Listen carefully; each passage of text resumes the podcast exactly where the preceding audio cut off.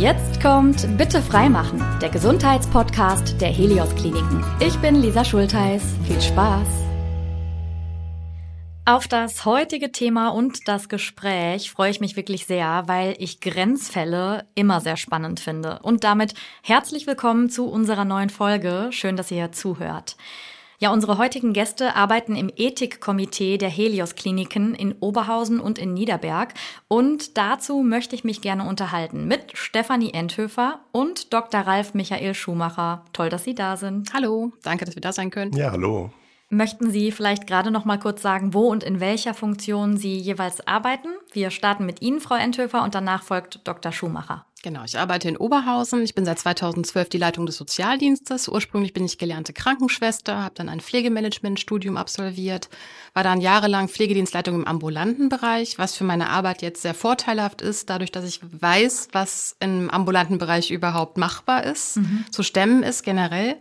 Ähm, ja, wir sind ein sehr kleines Krankenhaus und das ist sehr familiär. Jeder kennt jeden, was für unsere Arbeit auch oft leichter ist. Das kann ich mir gut vorstellen. Da ist äh, der Team Spirit wahrscheinlich schon sehr, sehr gut vorhanden. Auf jeden Fall. Ja, hallo. Ich arbeite seit sechs Jahren am Helios Klinikum Niederberg, wo sich jeder fragt, wo ist Niederberg? Das ist in Velbert bei Essen. Bin Facharzt für Anästhesie, Intensivmedizin und Palliativmedizin und bin mit der organisatorischen Leitung der Intensivstation betraut und habe auch das klinische Ethikkomitee dann auf Wunsch der Geschäftsführung kurz nach Beginn meiner Tätigkeit mit begründet und bin deren Vorsitzender. Mhm. Ja, um Sie beide direkt auch ein bisschen besser kennenzulernen, äh, habe ich mich gefragt, in welchen Momenten gehen Sie denn über Ihre Grenzen hinaus? Vielleicht auch einfach so im Alltag, muss gar nicht bezogen auf den Klinikalltag sein. Letztendlich ist jeder Tag eine Herausforderung. Man kommt in die Klinik, man weiß am Montag teilweise nicht, welche Patienten sind am Wochenende wieder gekommen. Am Wochenende sind halt auch viele Fälle aufgelaufen, wo auch noch nicht die Zeit und Muße war, mit allen Angehörigen, mit allen zu sprechen. Der Montag ist häufig so ein Tag, wo man dann auch wirklich nochmal sortiert und abwägt, wer ist jetzt neu auf der Intensivstation, wie geht es aber auch den Patienten von der letzten Woche. Und es vergeht eigentlich kein Tag, wo man nicht wirklich ja über Grenzen zwischen Leben und Tod nachdenken muss, weil das ist eine unserer Hauptaufgaben. Mhm. Wie genau. ist das bei Ihnen? Bei uns ist das ähnlich. Also jeder Tag ist eine Überraschung, der ist nicht planbar. Ähm, unser Ethikkomitee gab es schon mal vor zehn Jahren, dann ist es leider eingeschlafen. Seit einem Jahr ist es wiederbelebt worden und ähm, wir sind ein Team aus zwölf Leuten, also aus unterschiedlichen ähm, Berufsgruppen. Das ist auch gut so. Aber wie gesagt, ähm, jeder Tag ist eine Überraschung. Man muss individuell planen können. Jeder Fall ist unterschiedlich. Es gibt niemals sozusagen den gleichen Fall, den man bearbeitet, mhm. außer diese Standardsituation, ne? wie Reha-Anträge oder sonst was. Ne? Aber ansonsten ist es alles sehr individuell. Also es erfordert schon viel Flexibilität Auf von Ihnen Fall. beiden, ja. Dann äh, wollen wir natürlich jetzt auch so ein bisschen mehr Ihre Arbeit kennenlernen im Ethikkomitee. Ja. Wie setzt sich äh, sowas denn zusammen? Wer gehört da rein? Genau, also unser Ethikkomitee ähm, ist mit zwölf zwölf Leuten besetzt. Das sind ähm, ganz unterschiedliche Berufsgruppen. Das ist der ärztliche Bereich, der pflegerische Bereich, der Sozialdienst.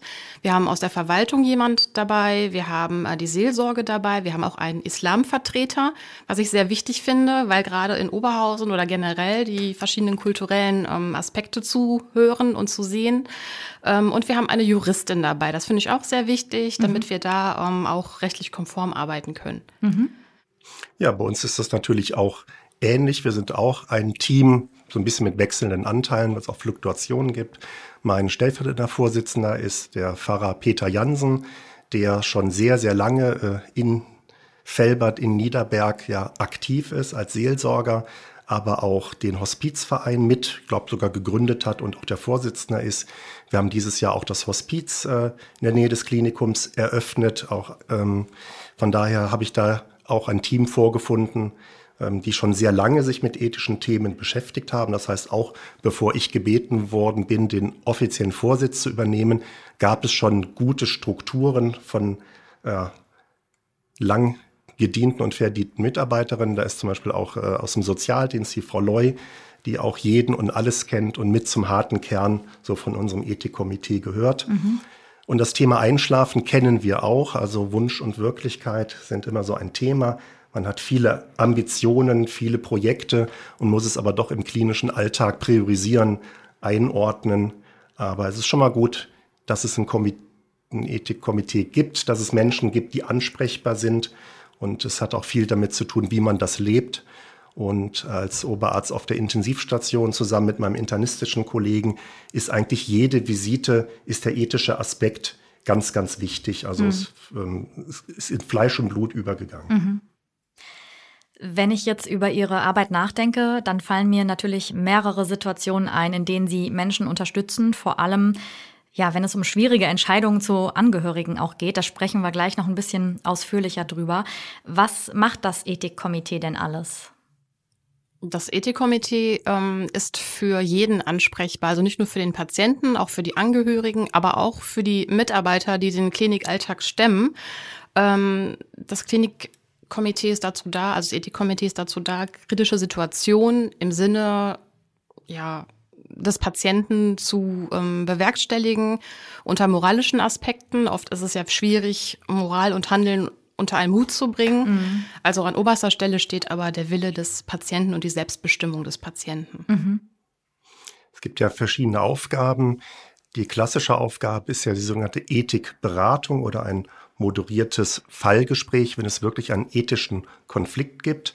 Ethischer Konflikt ist immer dann gegeben, wenn das Behandlungsteam unter sich uneinig ist über das richtige medizinische Prozedere oder Angehörige und Behandlungsteam unterschiedlicher Meinung sind, wie es weiter laufen soll. Da gibt es halt Situationen, die müssen sehr zeitnah, also innerhalb von einer Stunde oder tagesaktuell geklärt werden oder auch langfristige äh, Geschichten, Ernährungssonde, diese PEG durch die Bauchdecke bei vielleicht schon einem beginnend dementen Patienten. Da hat man ein paar Tage Zeit der Entscheidungsfindung, aber es gibt auch sehr akute Situationen.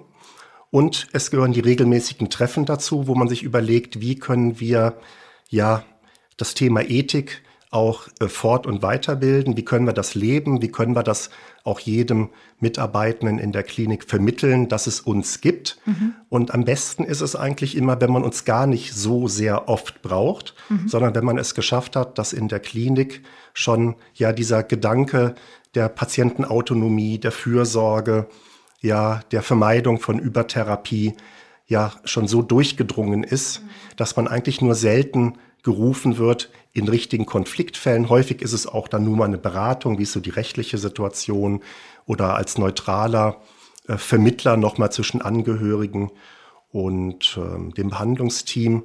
Und ich habe natürlich eine ganz exponierte Lage, weil ich als ja, leitender Oberarzt der Intensivstation auch mehrfach am Tag gefragt werde, hast du noch ein Intensivbett? Ich habe einen Patienten, der braucht eins und dann versucht man halt im kurzen kollegialen Gespräch zu klären, ja, der kommt auf jeden Fall oder ich komme mal runter auf die zentrale Notaufnahme, gucke mir den Patienten an oder auch auf Normalstationen schau mir den Patienten an, weil es gibt ja nichts Schlimmeres als einen Menschen am Lebensende, ja einer nicht mehr sinnhaften Intensivtherapie, die leidvoll sein kann, zuzuführen, bevor man geklärt hat, ob wir ihm wirklich mit einem angemessenen Therapieziel helfen können und ob es auch von dem Angehörigen gewünscht ist und wenn er nicht mehr selber sprechen kann, ob er es einer Patientenverfügung, Vorsorgevollmacht dafür Sorge getragen hat. Und das ist eigentlich un, also unser täglich Brot, was wir gemeinsam machen. Ich habe einen wirklich ähm, äh, sehr netten und guten Oberarzt der äh, Kardiologie. Wir beide leiten die Station im Wesentlichen im Tagesgeschäft und wir haben fast zu 100 Prozent immer ähnliche Ansichten über die angesprochenen Dinge und können uns auch sehr intensiv darüber austauschen. Das ist natürlich schon mal hilfreich. Ja, ne? Dann ist auch Tat. da schon mal weniger, ja. ich will jetzt nicht sagen Konfliktpotenzial, aber zumindest äh, äh, weniger ja, äh, Hürde, sag ich mal. Definitiv. Es ist ein kollegiales Gespräch und häufig kommen wir zu ähnlichen Ansichten. Und wenn wir uns nicht sicher sind, dann geben wir halt einfach dem Patienten oder der Situation auch nochmal ein, zwei Tage Zeit, mhm. so als zeitlich befristeten Therapieversuch. Und manchmal braucht es auch ein paar Tage, bis sich Angehörige klar werden, was hat er wirklich gewollt. Mhm.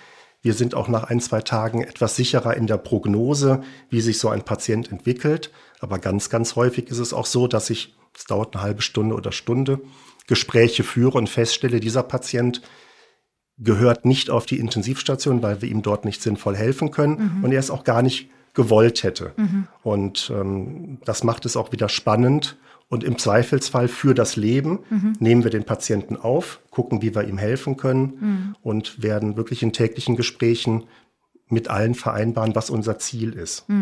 Und wenn er dann eben nicht auf der Intensivstation ist? Da haben wir das große Glück, dass wir eine Palliativstation im Hause haben, die mhm. durch die Kollegen der Gastroenterologie betrieben wird wo wir einen sehr engen Kontakt pflegen. Erstens, weil sie jeden Tag zur normalen Visite auf die Intensivstation kommen und uns auch jederzeit Patienten abnehmen, wenn wir auch nach ein paar Tagen Intensivtherapie feststellen, jetzt steht nicht mehr ja, Lebensverlängerung an, sondern nur noch Lebensqualität mhm. oder ein, einen guten Tod mhm. zu ermöglichen, weil zu einem guten Leben gehört auch ein guter Tod. Auch mhm. das ist pflegerische, ärztliche Aufgabe und eine ganz, ganz wichtige. Und mit der Zusammenarbeit haben wir glücklicherweise in den Jahren, die ich hier beobachte, wenig Konflikte gehabt, wo man wirklich als Ethikkomitee gefragt war. Es war häufig eher beratend, moderierend, unterstützend. Es hat viel mit Kommunikation zu tun. Hm, das höre ich da raus. Und ich höre auch raus, dass wahrscheinlich auch jedes Krankenhaus ein Ethikkomitee am besten hat, oder? Und braucht. Also es ist so, dass ähm, ein Ethikkomitee in den Kliniken nicht verpflichtend ist. Es gibt, glaube ich, nur ein Bundesland, das ist das Hessener Bund, also Bundesland Hessen, in dem das verpflichtend ist. Bei mhm. uns ist es so, ähm, bei uns läuft es ähnlich, wenn die kurzen Wege passen, aber sobald es einen Konflikt gibt, wird das Ethikkomitee halt einberufen. Mhm.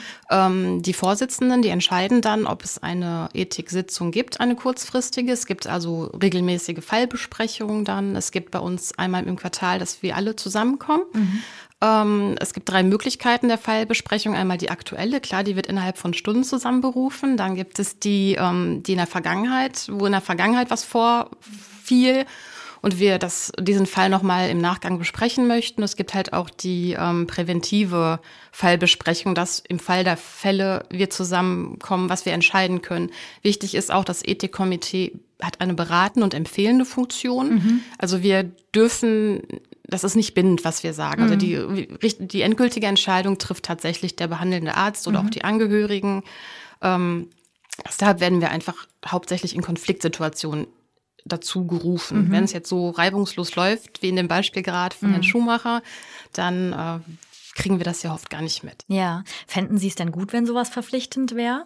Gerade jetzt, weil ich auch nochmal den Zusammenhang eben gehört habe, Sie hatten eine Zeit lang eins, dann mal wieder nicht und dann mal wieder doch. Also, also ich denke, jedes Krankenhaus kann ja für sich entscheiden, was es für ein Leitbild hat und wie sie mit den Menschen umgehen kann. Für mich ist ein Vorhandensein eines klinischen Ethikkomitees eine Selbstverständlichkeit, weil dort bündelt man einfach die Menschen, die sowieso in der Patientenversorgung engagiert dabei sind. Ja, das sind ja Mitarbeitende, die wirklich auch für das Thema gute Patientenversorgung ja brennen, das freiwillig machen, weil wenn man ehrlich ist, es findet nicht immer alles in der Arbeitszeit statt, sondern sind auch viele Dinge, die man on top und nebenbei macht, wie das ja auch so häufig auch üblich ist. Aber das ist ein Thema, was sehr wichtig ist und was ich persönlich auch sehr gerne mache. Mhm. Und ähm, ich finde, Steffi hat das schon sehr gut zusammengefasst, was wirklich so die Aufgaben sind. Und im Idealfall ist es wirklich so, dass man über die Jahre ähm, auch mit den jungen Kollegen, die nachwachsen, auch mit den neuen Chefärzten, ist ja eine ganz andere Generation mittlerweile am Start. Mhm. Also ich, als ich 98 angefangen habe, das war noch eine ganz andere Ära. Mhm. Da gab es noch keine Patientenverfügungen, noch kein Patientenrechtegesetz. Mhm. Es war wenig geregelt. Alles, was technisch machbar war, wurde dem Patienten auch angeboten. Es wurde auch kaum akzeptiert, dass ein Leben zu Ende geht, mhm. in der operativen Medizin genauso wie in der konservativen internistischen Medizin. Und das hat sich jetzt alles gewandelt. Also die neue Generation hat den Gedanken auch der Palliativmedizin, der Hospizbewegung schon auch teilweise in der Ausbildung oder dann in der Facharztweiterbildung oder auch in der Pflegeausbildung kennengelernt. Und mittlerweile ist es wirklich so, ähm, es sind kollegiale Gespräche und man kommt dann doch gemeinsam ähm, zu guten Ergebnissen und muss ganz selten wirklich ein Ethikkomitee einberufen. Mhm.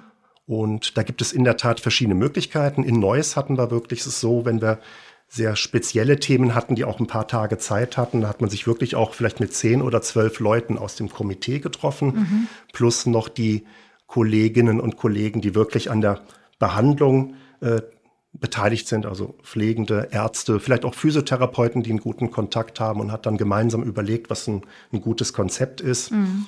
Ähm, wenn wir jetzt Besprechungen machen, hat es eher was Moderierendes. Mhm. Wir nehmen da die, die Nimm-Wegender Methode, die habe ich jetzt auch kennengelernt in meiner Weiterbildung zum Ethikmoderator in Köln bei der Caritas Akademie, wo man eher das Behandlungsteam mit oder ohne Angehörige einfach über den Fall spricht, alle Fakten zusammenträgt und dann dafür Sorge trägt, ja, was ist für den Patienten wohltuend, mhm. ja, mhm.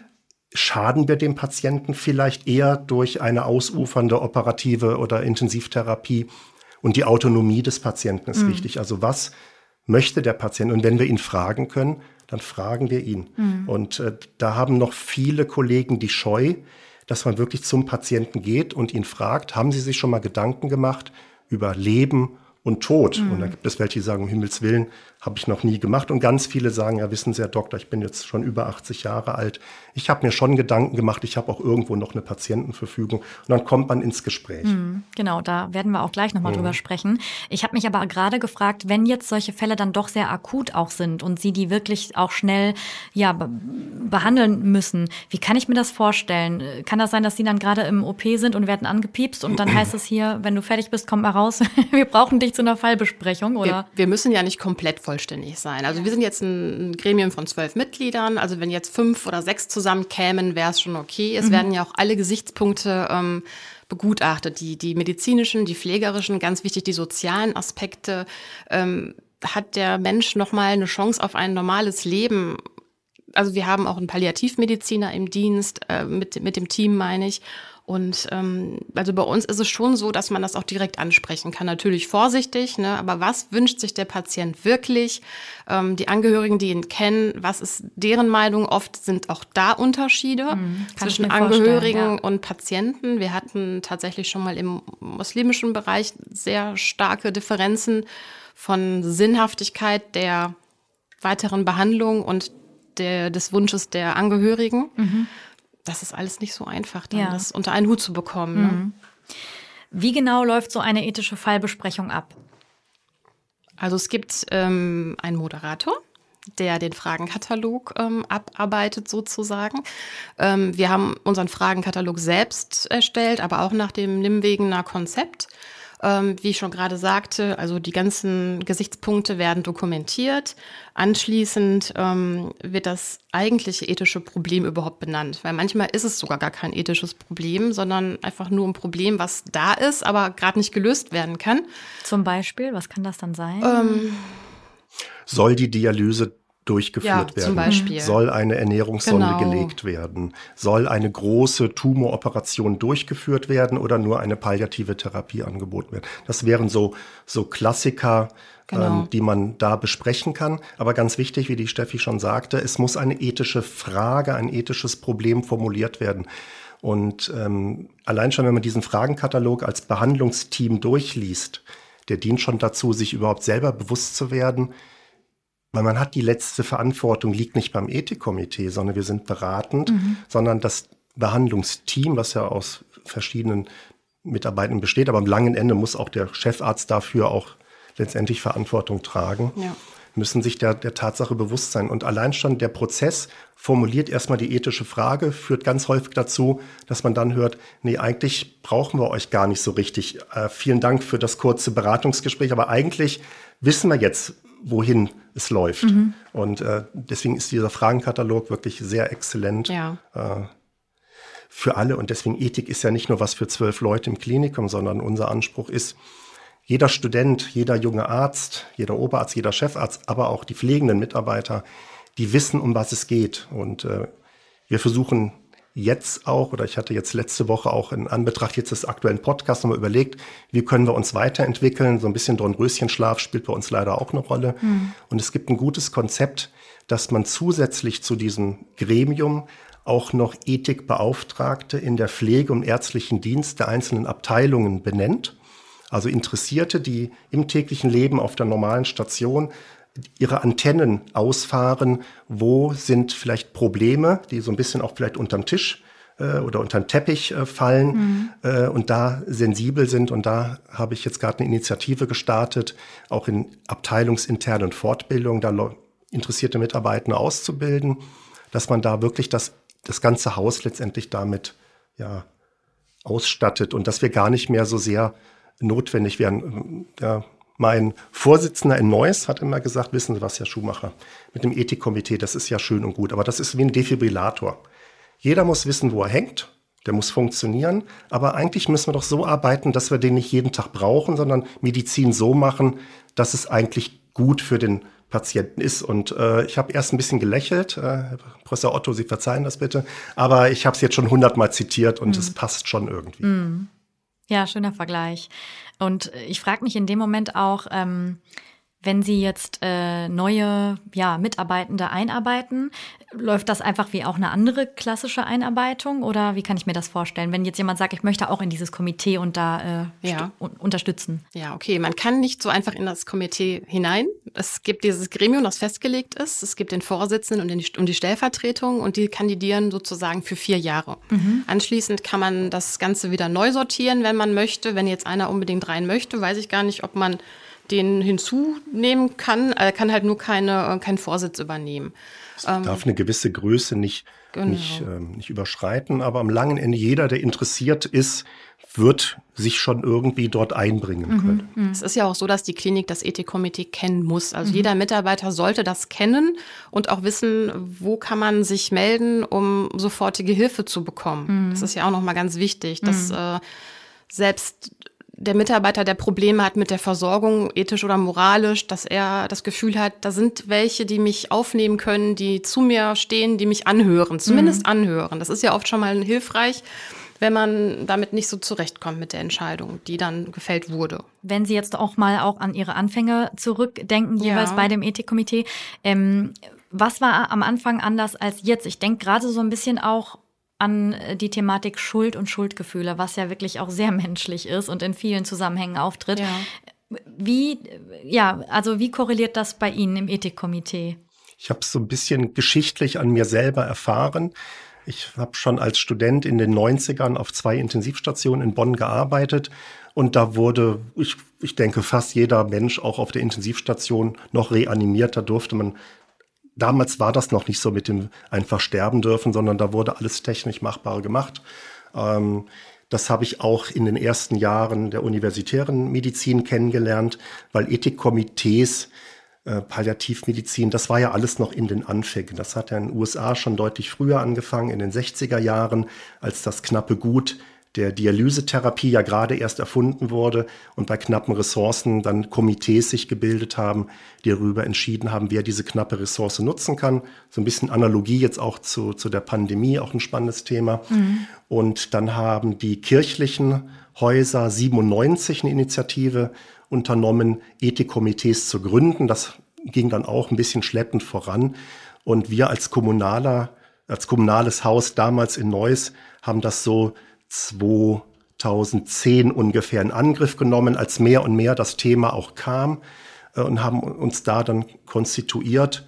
Und dann hat sich ja doch in den nächsten Jahren auch von der Rechtsprechung einiges getan zum Thema auch Patientenwohl, Autonomie, Patientenrechtegesetz, äh, Patientenverfügungsgesetz. Da hat sich ja wirklich enorm viel getan und auch die Divi als große Vereinigung der Intensivmediziner hat jetzt auch in den letzten Jahren sehr, sehr gute Publikationen herausgebracht als Hilfestellung für Entscheidungen, Therapie am Lebensende, wie kann ich Übertherapie erkennen, wie kann ich vorgehen, sogar ein Formular entwickelt, wie man standardisiert sich dem Thema nähern kann. Also mhm. da hat sich unheimlich viel getan, auf das man zurückgreifen kann. Und ich kann mir auch vorstellen, gerade weil Sie es im Team entscheiden und das nicht, ich sage jetzt mal, auf Ihnen allein lastet, ja, ist das mit Sicherheit auch nochmal ein Faktor, der da hilfreich ist, oder? Auf jeden Fall. Also ich war damals, ich kann ja vielleicht ein kleines Beispiel nennen. Ich habe 97 meine Ausbildung gestartet zur Krankenschwester. Da hatte ich einen Patienten, der war noch gar nicht so Präfinal. Präfinal bedeutet, dass jemand äh, kurz vorm Sterben ist mhm. und die Angehörigen baten darum, dass man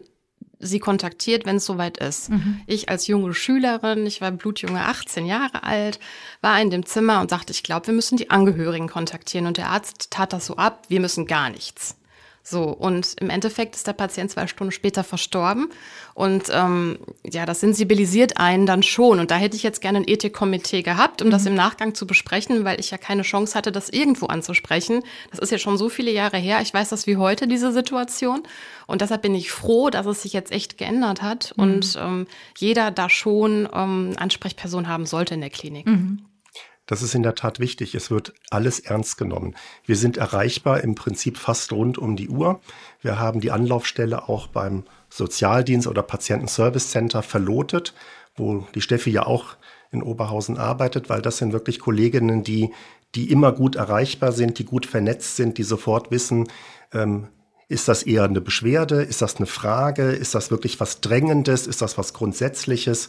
Das heißt, die sortieren schon mal sehr gut und erreichen wirklich innerhalb von wenigen Minuten äh, ja jemanden auch vom, ich sag mal, vom ärztlichen Dienst äh, des Komitees. Also wenn wir mal selten zum Einsatz kommen, haben wir auch schnell eine Handvoll Interessierter äh, vor Ort, die sich darum kümmern können, mhm. wenn es denn notwendig ist. Gerade die sozialen Aspekte, ja. ne? kommen die mhm. aus dem Altenheim? Wie war das Leben dort? Haben die sich da wohlgefühlt? Haben die schon gesagt, ich möchte gar nicht mehr da sein? Ne? Und viele kennt man auch über die Jahre hinweg, die immer wieder ins Krankenhaus kommen aufgrund von chronischen Erkrankungen. Ich meine, es ist ein gutes Zeichen, wenn sie immer wieder kommen. Das heißt, dass sie sich wohlfühlen. Aber ähm, deshalb haben wir auch die Verläufe. Jeder kann jederzeit einsehen, was dokumentiert wurde im Verlauf, wie es dem Patient gerade geht.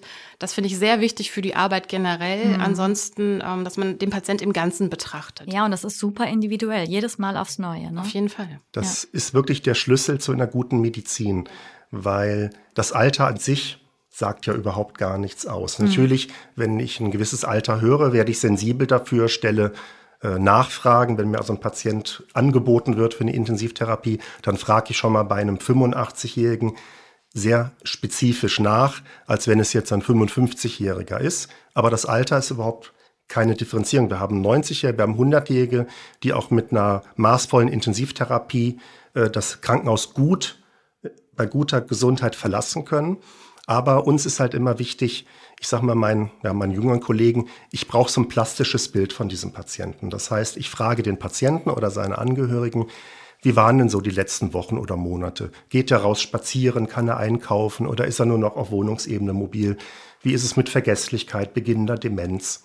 Und dann findet man doch schon häufig heraus, dass es sich dann vielleicht auch bei dem hochbetagten Patienten einfach um einen natürlichen Prozess handelt, dass der Patient von Jahr zu Jahr auch schwächer wird, gewisse Grunderkrankungen hat.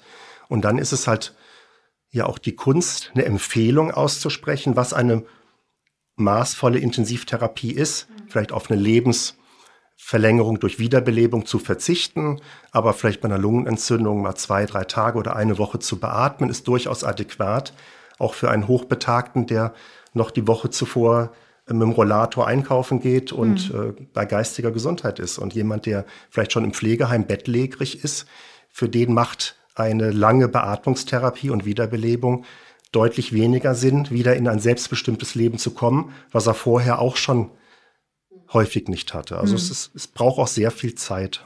Das habe ich auch gerade gedacht. Ja. Das klingt auf jeden Fall ja. so. Viel Kapazität auch von, von Ihnen da in der Klinik. Und da kommt nicht das Komitee, sondern das mhm. erwarte ich von jedem Arzt. Mhm äh, sich diese Gedanken zu machen. Mhm. Und das ist nicht immer einfach. Und ich freue mich jedes Mal, wenn ich wirklich ja, fast täglich auch gerufen werde und gucke ich mir den Patienten mit an, gebe ein Statement ab und dann können die damit schon mal arbeiten. Mhm. Wir haben es vorhin schon mal ganz kurz erwähnt, äh, Stichwort Patientinnenverfügung. Äh, warum ist das so wichtig und vor allen Dingen auch, wie sprechen es Ihre Kolleginnen und Kollegen an? Also Patientenverfügung ist heutzutage sehr wichtig. Allerdings wird trotzdem individuell entschieden. Mhm. Na, man kann ja nicht alles verfügen, was man verfügen möchte, so. Ähm, aber prinzipiell fragen wir die Patienten, wir händigen diese Sachen auch aus. Unsere Ärzte sind da sehr ähm, ja, ehrgeizig und auch wirklich ähm, bei der Anamnese sprechen die das auch aktiv an. Also es ist kein Tabuthema mehr. Mhm. Die Patienten sind doch sehr offen. Also selbst bei der Aufnahme des Patienten wird schon gefragt, haben Sie eine Patientenverfügung? Ähm, haben Sie Bedarf? Also das wird alles direkt angesprochen, ohne Scheu. Mhm. Und wenn da dann doch mal jemand komisch reagiert? Da muss man individuell schauen. Ne? Entweder mhm. lässt man ihn in Ruhe mhm. oder ähm, sagt, überlegen Sie noch mal, schlafen Sie eine Nacht drüber. Also die müssen das jetzt nicht ad hoc entscheiden. Ja, und trotzdem muss man sich ja auch nicht gezwungen fühlen. Also ich glaube, auch da erfordert es die äh, richtige Sensibilität. Ne? Auf jeden Fall. Es war lange Zeit ein Tabuthema. Mhm. Und natürlich ist es so, der Patient kommt ins Krankenhaus. Große Operation steht an. Er wird aufgeklärt über die Operation, über Komplikationen, über die Narkose und die Komplikation. Ja, und dann spricht man auch noch dieses Thema an, was ist denn, wenn es nicht so gut verläuft? Und eigentlich will man ja dem Patienten Zuversicht geben, alles wird gut, macht dir keine Sorgen. Aber wir stellen schon bei Risikopatienten und größeren Operationen auch vorsichtig die Frage, haben Sie vorgesorgt? Und wenn ja, was steht in dieser Verfügung drin? Wir beraten teilweise auch, ähm, wie ausufernd so eine postoperative Intensivtherapie sein kann. Aber eigentlich muss man das Problem schon in den ambulanten Bereich verlagern. Das Ganze nennt sich äh, Advanced Care Planning oder bei Zeiten begleiten oder Behandlungsvorsorge. Das heißt, es gibt schon so Pilotprojekte, wo der Hausarzt oder speziell geschulte Mitarbeiter ja den Patienten schon in der Pflegeeinrichtung oder zu Hause, wenn er ein gewisses Alter hat oder Risikofaktoren, ja bei dem Ausfüllen einer sehr detaillierten Patientenverfügung, auch maßgeschneidert auf die zu erwartenden Probleme, berät und dann hat man wirklich eine optimale Basis. Das können wir im Krankenhaus immer nur punktuell und ansatzweise leisten. Und Patientenverfügung heißt ja nicht nichts mehr machen, sondern Patientenverfügung heißt, da hat sich einer Gedanken gemacht, was er möchte und was er nicht möchte. Und das ist sehr, sehr differenziert. Das sind viele, viele Kreuze. Mhm.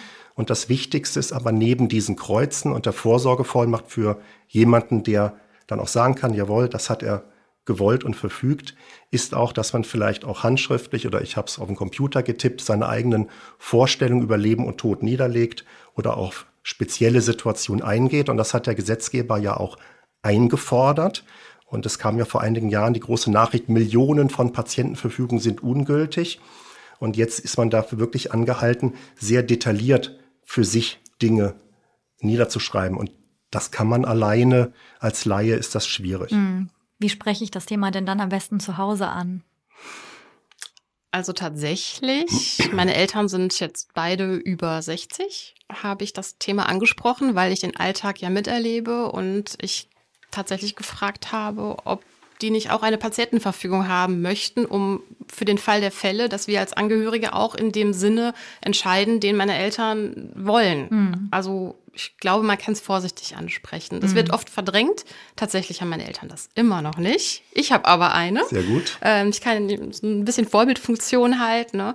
Ähm, nur generell möchte ich dass hier auch das Ethikkomitee nicht nur als ähm, Leben- und Todentscheidungskomitee ähm, tagt, sondern tatsächlich auch so generell die moralischen, ethischen Probleme ansprechen kann. Mhm. Also das ähm, ist auch nochmal ein wichtiges Thema insgesamt, dass wir nicht nur über lebensverlängernde oder über Therapie oder darf der Patient sterben oder nicht kommentieren, sondern ähm, dass es auch viele andere Facetten gibt in dem Bereich. Mhm. Also mein Freundes- und Bekanntenkreis und Familie werden natürlich mit dem Thema gerne konfrontiert. Weihnachten bietet sich da immer sehr an, um die Stimmung nachhaltig zu beeinflussen. Schön nach der Bescherung ja. einmal und wer hat jetzt schon und wer noch nicht. Und ein Vorurteil, was besteht, ist ja, ach, ich bin ja noch jung. Mhm. Gerade wir jungen Menschen ist ganz wichtig. Jeder von uns kann ähm, einen plötzlichen Herztod erleiden, wird wiederbelebt und liegt danach vielleicht im Wachkoma. Mhm. Und jeder von uns sollte sich darüber Gedanken machen, was für ihn Lebensqualität bedeutet und wie lange er im Koma liegen möchte, bis man feststellt, dass es kein Erwachen mehr gibt. Ich mhm. habe das sehr dezidiert äh, mit sehr klaren Angaben für mich natürlich als Fachmann gelöst, weil ich leider viele Situationen kenne, auch schon damals, als ich sehr jung war, im Bekanntenkreis, und man kann halt wirklich, wenn man mit 20 oder 30 wiederbelebt wird und im Wachkoma liegt, viele Jahre und Jahrzehnte bei guter Pflege so verbleiben. Und das muss jeder oder das sollte jeder für sich entscheiden. Deswegen auch meine jungen Assistenten, die kommen. Ich mache auch äh, gezielte Fortbildung zu, zu diesen Themen. Die frage ich auch, Hast du wirklich eine Patientenverfügung? Und deswegen haben Sie eine Patientenverfügung. Gute Frage. Ich äh, habe mich schon gefragt, ob die jetzt kommt. Ich hätte es aber auch selbst gesagt ja. und zugegeben, nein, ich habe mich tatsächlich noch ja. nicht damit auseinandergesetzt und äh, werde das definitiv jetzt auch als Anregung mitnehmen. Und das äh, ja, hat mir auch schon sehr, sehr geholfen, mhm. was Sie hier alles berichten aus Ihrem Alltag. Ich glaube, ganz oft muss man auch einfach mal drüber sprechen und mal mit diesem Thema in Berührung kommen. Ja. ja. Sonst äh, ist es immer nur so irgendwie, man denkt mal dran und dann schiebt man es wieder weg. Vielleicht zum Abschluss noch ganz kurz, mh, mm, an welches schöne Erlebnis können Sie sich denn erinnern, wenn Sie jetzt so mal ja auf Ihre Arbeit im Ethikkomitee blicken? Also sicherlich gibt's einige, aber vielleicht fällt Ihnen ja eine Sache ein, die Ihnen besonders in Erinnerung geblieben ist oder ein Moment, der Sie besonders freut. Ja, ich kann mich sehr gut an eine Situation erinnern. Es gab einen Patienten, der sehr starke Schmerzen hatte. Der, er wurde dann halt ähm, palliativtechnisch versorgt und es ging ihm auch besser und er bat mich, dass er an dem Krankenhaus sterben darf, in dem er auch geboren ist. Mhm. Und das war unser Haus und ähm, diesen Wunsch konnten wir ihn, also diesen letzten Wunsch konnten wir ihn erfüllen und das war das Glück des Patienten. Er hat sich tausendmal bedankt dafür, dass das bei uns möglich war. Die Frau, die war so dankbar und ähm, ach, das, da kriege ich jetzt heute noch Gänsehaut. Ja. Ja, einer unserer ersten Fälle in meinem früheren Krankenhaus war das in der Tat so. Es war ein Patient, der lag schon auf der Intensivstation und wir hätten mit einer Operation durchaus, naja, ich sag mal, mit einer vielleicht einer guten 50-50 Chance es zum Positiven wenden können. Er war schon recht alt, er war auch vorerkrankt, es war auch durchaus eine, eine Krebserkrankung und er war sich völlig klar, was er wollte und was er nicht wollte. Und wir haben ihn wirklich beraten, haben gesagt, also wir können uns das gut vorstellen, dass wir diese Operation durchführen mit den und den Erfolgsaussichten, aber auch Risiken und waren eigentlich einhellig dafür, ihm das wirklich anzubieten. Weil es kommt ja immer erst die Indikation und wenn die besteht, dann soll halt der Patient zustimmen. Und er hat im Vollbesitz seiner geistigen Kräfte gesagt, nein, ich möchte das nicht. Und das Behandlungsteam hatte dann Bedenken. Ähm, und dann sind wir wirklich mit mehreren auch äh, Kollegen, ja auch aus anderen Fachgebieten und zu ihm auch ans Patientenbett. Mhm. Und dann hat er uns wirklich gesagt und sehr, sehr glaubwürdig und sehr gut begründet, dass er das nicht möchte. Und er möchte jetzt auch von dieser Intensivstation runter und er möchte nur noch palliativ begleitet werden. Und dann haben wir das natürlich, ja, das sind wir auch zu verpflichtet, das zu gewähren eine gute Therapie sicherzustellen. Und das ist so ein Erlebnis, wo ich jetzt, das ist auch schon, weiß ich nicht, über zehn Jahre her, immer noch dran denke, dass also die Patientenautonomie das höchste Gut ist. Wir können nur den gut informierten Patienten eine Therapie anbieten und ihn beraten wie einen guten Angehörigen, aber er entscheidet es. Wir müssen natürlich dokumentieren, dass er das vollumfänglich verstanden hat. Das war eindeutig der Fall. Das, das erzähle ich wahrscheinlich meinen Enkeln noch. Dann sage ich vielen lieben Dank, dass Sie uns die Arbeit des Ethikkomitees näher gebracht haben. Äh, ich finde es auf jeden Fall sehr beruhigend zu wissen, dass ich im Zweifel auch nicht alles alleine entscheiden müsste, egal ob es um mich selbst geht oder um Angehörige. Stefanie Enthöfer, Leitung des Sozialdiensts und Dr. Ralf Michael Schumacher, leitender Oberarzt der Intensivstation, jeweils aus den Helios Kliniken in Oberhausen und in Felbert. Dankeschön. Ja, vielen Dank. Ich danke auch euch ganz herzlich fürs Zuhören heute. Ich hoffe, ihr konntet viel Neues erfahren. Und wenn ihr noch mehr Fragen habt, dann klickt euch gerne rein auf unsere Klinik-Webseiten oder über Social Media. Hier sind wir auch gerne für euch da. Passt auf euch auf, bleibt gesund und bis ganz bald. Das war Bitte freimachen, der Gesundheitspodcast der Helios Kliniken.